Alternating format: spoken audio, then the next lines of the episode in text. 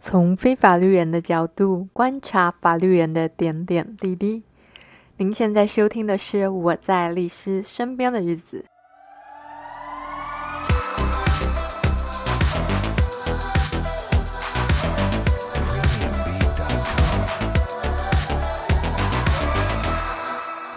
Hello，大家好。上一集我们有聊到啊，通常去念法律系的人都是带着一些憧憬进去的嘛。但现实生活中的职场到底是怎么一回事？我们在上一集讲过了。这一集我们就来聊聊什么样的人格特质是适合念法律的，以及就是如果你真的确定要走这条路，会遇到什么样的难关？还有李马律师以过来人的身份告诉大家，他认为你在学学习法律的过程中最重要的事是什么？去念法律这种东西其实是需要一点天分。你要成为律师、司法官，就像我刚刚讲的，你是需要有一点天分。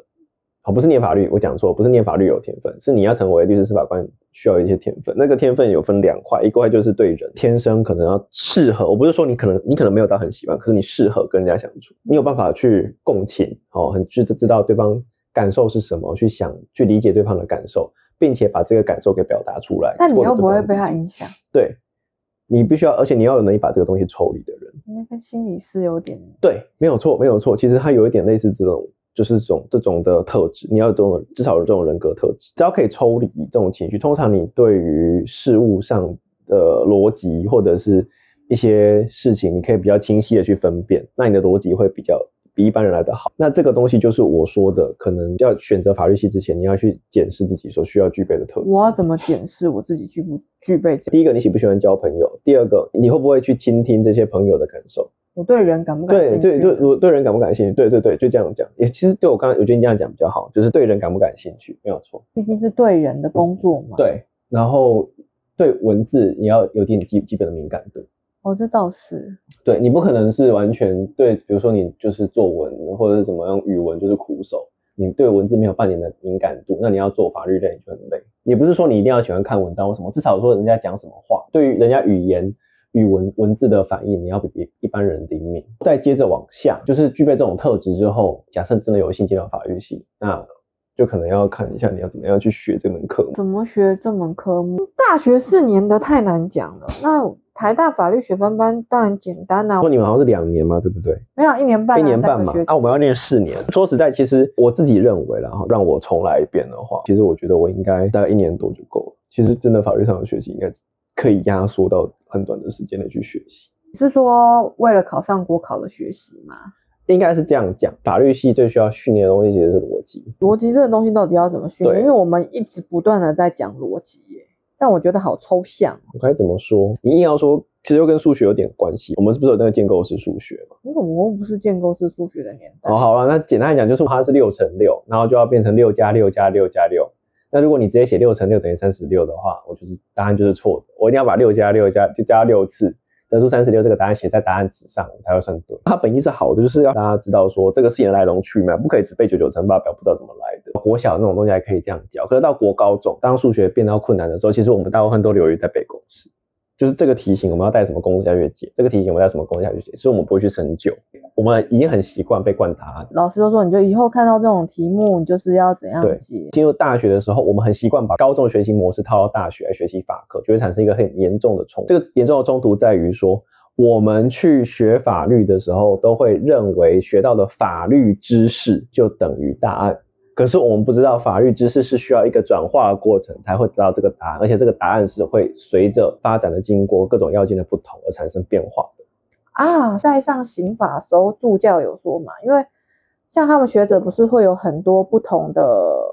甲说乙说丙说这种，对，我以前都以为是那个排列组合的，但助教就说没有，你采这一说，你就是从头到尾你自己立论要立论要清楚，所以你写的可能跟我不一样啊，因为你认为的跟我不一样。但我如果就我们以前学习观，你会觉得我就是只有一个答案，对。但是你法律系，因为你每个人想法不一样，所以我可能写出来的东西是不一样，但是你们是互相可以理解的，对，对，对，对。但是问题就是说，如果你只是去学习这些法律知识。比如说一个题型出来，比如说那个杀人该不该当杀人罪？哦，你说哦，这个这个这个案例，哦，导师上课有讲过，这个不该当杀人罪，你就只记不该当杀人罪。可是你不会去细听这个老师是怎么样去分析出为什么不该当杀人罪这个东西。因为大学法律系教的东西一定是大家的基基本上是共识，嗯，基本上是共识了。所以这个题型得出不是杀人罪这个东西，其实可以当一个基础的法律知识。是，但是。其实老师只是要用这个，通常带出啊带出他背后的道理，可是我们通常都不会去听他背后到底怎么推的，都会只记那个结果。哦，那这个也是我们学习法律系刚入门，只是新手最常犯的这个最大的错误。不论是我们在听课，不论是在写，你要讲个具体，譬如说两个人同时对一个人开枪，嗯，那个人死了，但是就是不知道是谁把他杀死，这样你都不可不可以判这两个人杀人罪。对，那你就只记得东西这个东西。对对对对对。然后以后就开始纠结了。譬如说，那我这两个人同时推他下水，对 之类的，你就开始纠结说，哎，这个是不是可以套套用到这个案例当中？是不是两个人也都没有杀人？对，没有错，没有错。对，可是实际上应该是要去讲说，哎，为什么我们两个人同时开枪会导致他不构成杀人罪？是因为我们在逻辑推演上，我们这个杀人的行为实现是由哪一个人实现？不知道。对。那既然你不知道，你就不可以说是谁干的，因为我们是最以为情，不知道就不可以说是他干的，是因为这个原因。所以其实你应该是学习他最疑为轻的概念，不知道这个因果关系拉不起来就不是。我是不知道到底是谁真的是致死的那个人，最疑为轻，所以我两个都不判，而不是把这个例子放到所有说。是的，嗯，你勒死他，我也勒他，但不知道谁勒死的，所以就都没有。对对对对对，所以所以其实我们写题目，照来讲正规的写，其实国考也是一样，我们正规写题目应该是把整个过程都论述出来，那得出了那个罪疑为轻，我不能对的的结论。可是你知道，我们大一的课程上面，通常新生得出来的答案，要么是抄的，就是抄我这段话下去，可是他没有去思考。哦因为这段话可能会被客服讲义印在那个上面就看，或者直接讲说这个答案哦，因不构成杀人罪，然后因为怎样怎样怎样，他开始开始掰。对，看，因为他只记结只记得结论，可是过程怎么样，他就想说我就靠自己的思考去推，可是不对，其实法律系思考，我们或者说我们整个逻辑的思考推演都是有一套过程，要么用三段论法，要么用那个 FIRAC 哈，不论不论怎么样，都是一套推导的过程。那我觉得这真的是你们自己内行人才。看的应该是说我自己，我我必须要说，如果是我当年大学生的时候，我很后悔，或者是我完全不懂这些东西。是哦，我也没有意识到这些东西很重要。我是出来做律师之后，才开始学到这套思考逻辑，才去反推我那个时候的学习过程。可能我已经有这个问题意识，可是问题是那个时候我还不知道这个东西这么重要。我是当然出来职业。到遇到这么多人、这么多事情之后，我才开始用这个东西去思考。所以我现在回推，其实大学大学法律系养成教育当中最重要一点，其实是我这个东西。可是其实我们在学习，不论是我们过往学习经验的，可能跟法律系的汉格也好，或者是大学老师没有特别在意这个东西也好，因为大学老师也忙，他们改题目也可能叫助教改。那助教其实对助教大家来讲最好最好的，我抄助教的，然后就抄助教的你答。而且说实在，我一个助教我要教到每一个人都懂，不可能嘛。你老师都不可能，更何况助教。然后所以变成说，其实我们在大学四年会学到一堆法律知识，可是这些法律知识都是散的，我们没办法去应用。然后我们核心的思考逻辑，那个逻辑推演的能力没有被建立，反而去建立这些东西的是在你在准备国考的时候。为什么我反而在准备？因为国考一定要用，所以那个补习班老师或多或少会教，而且现在要因为要改题目，所以改题目的话，可是我大学也有期中考、期末考、啊。哦，我就讲了，他改题目的方式不一样啊。哦，对，因为国考的话，它的题目会变啊，所以现在有，比如说有一些解题班，有些冲刺班，反而重视这个逻辑推演，因为它这个东西就变成说，它要保证你考上，所以它非不得已、万不得已，一定要一格一格开始教你。哦，因为我要让你考上。对，要让你考上，可是你没有具备这个能力，基本上律师考试你很难通过。哦，这是一个基本盘。对，这个是基本盘，所以它变成，如果你去上这种这种班级的话，他就会教你，可是这个教的也有限。而且他教的非常有局限性，就只限于那一科的思考逻辑或那一个特定的一些写法。所以其实法律系会有三个难关，第一个是你从高中学习法律的这个难度跨越，嗯，哦，那你以前跟我以前有某一个固定答案的学习过程是，对，经验是是不一样的。然后跟第二个是要考国考，考国考，因为你大学的学习经验跟国考又不一样，原因就在于说，其实逻辑思维没有被建立的很完善。你就要去面对国家考试，可是国家考试又需要逻辑思维。然后当你考上之后，进入到实务实务行业，其实实务行业最重要的是逻辑思维，我们叫做法律研究的能力了。那其实就是逻辑思。维如果讲白叫法感，这个东西如果你又没有建立，那就会很痛苦，因为你国考只是对于特定科目或特定的法条的熟悉，可是，在现实生活中运用到的法条，往往不是基础的民法或刑法，往往是它可能特殊的规则或特殊的规范，比如说土地登记规则，或者是哦民法的施行细则或什么东西。那国考到真的职业之后，职业你需要再补充什么样的能力？各种啊，就是要开始学啊，反正遇到什么案件就开始学啊。所以批律师才话说，你上大学考的念的书。国考的书，对啊，跟跟开始是啊，没有错啊，所以都不在 都都在不断的写学习啊。这个东西就是你如果选择要念到法律系，必须要去面对。不要觉得考上律师之后就再也不用念书了，你念不完的。对，你要看的看不完。对，那因为有些人就觉得这样很辛苦，所以他就会想要转行。这也是为什么我现在同期剩下剩下三分之一来当律师的原因。但是我必须要说，只要你还在法律圈工作，其实你都逃脱不了终身学习的命运。因为法律是会随时间变动哦，对啊，对，你是无法逃脱这个命运的，对，只是你你的学的范围会区别是专精跟广度。如果是律师，当然是以广度为主；某些特定的行业的法务或者法律的话，是以专精为主。你要去不断的上课，你要去不断的对每个法条去做深研，这样子。我们总结一下你的憧憬，我们刚刚谈了你的。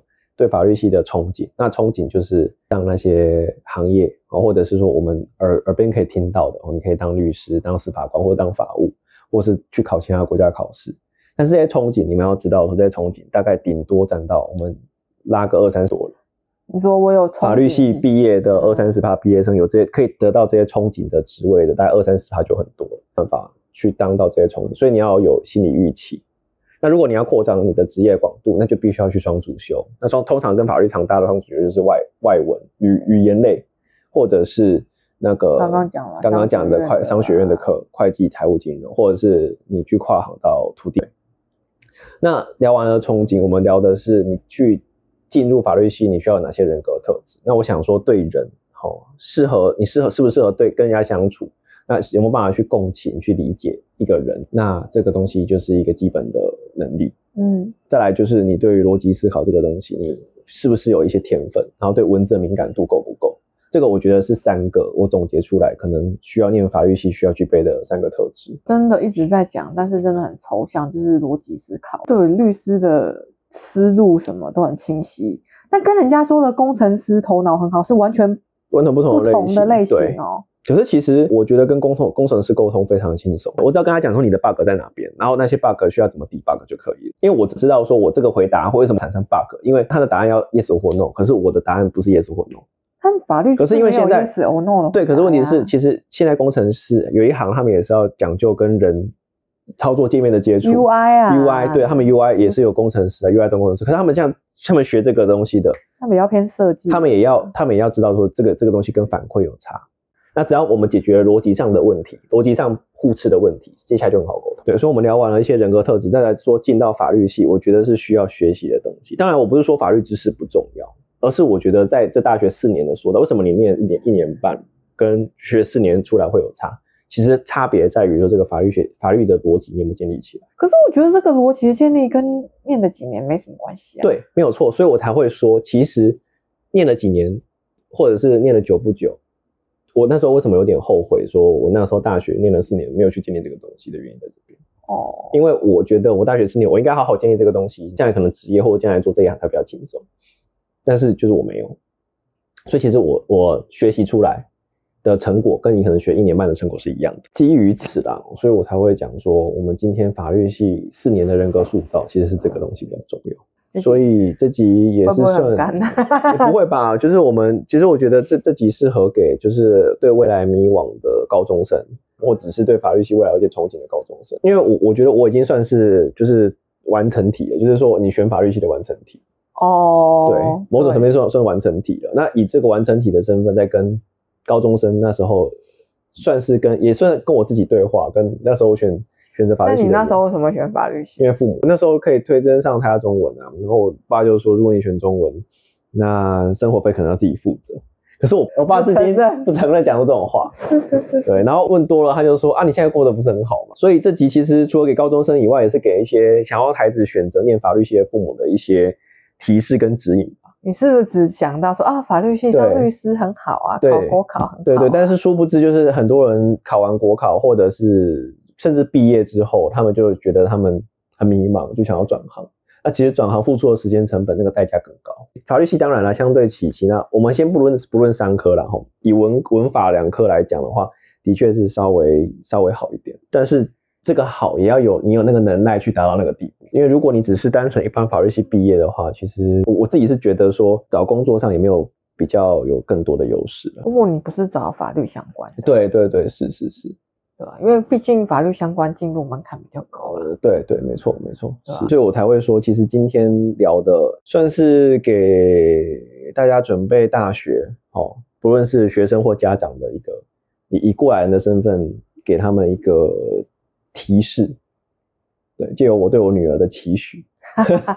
那如果这样，我觉得在台湾，你还不如大学去好好念一个不知道什么，然后你再念个法律学院班，再去考律师，好像其实这个这个也是为什么像国外的法律系是，因为如果美国也是学士后法律啊。其实你有你有一个发现，其实法律很多东西都是需要有一定社会经验、社社会历练之后。就不说别的，你光讲结婚好了。你记不记得你我们结婚那时候，你忽然就说你可以理解为什么未成年的人结婚之后就视为他成年了？是，是因为他需要，他人生历经这个阶段，他就是需要这个能力，这个完全行为能力啊。对啊，嗯，哦，视为完全行为能力，不是视为成年了。对，那个用语，你看这就是一个法律人跟非法律人的 用词不精准。是。但是很多事真的是没有那个历练是不知道啊，是，所以才很多人笑什么奶嘴法官啊。我觉得这个东西就是因为逻辑思维的能力不是每一个人都具备，所以其实这一套就是也不是每个人都可以完全理解。嗯，那如果就是说，如果你不具备让人家完全理解的能力，那你要去当司法官或律师，你就会有。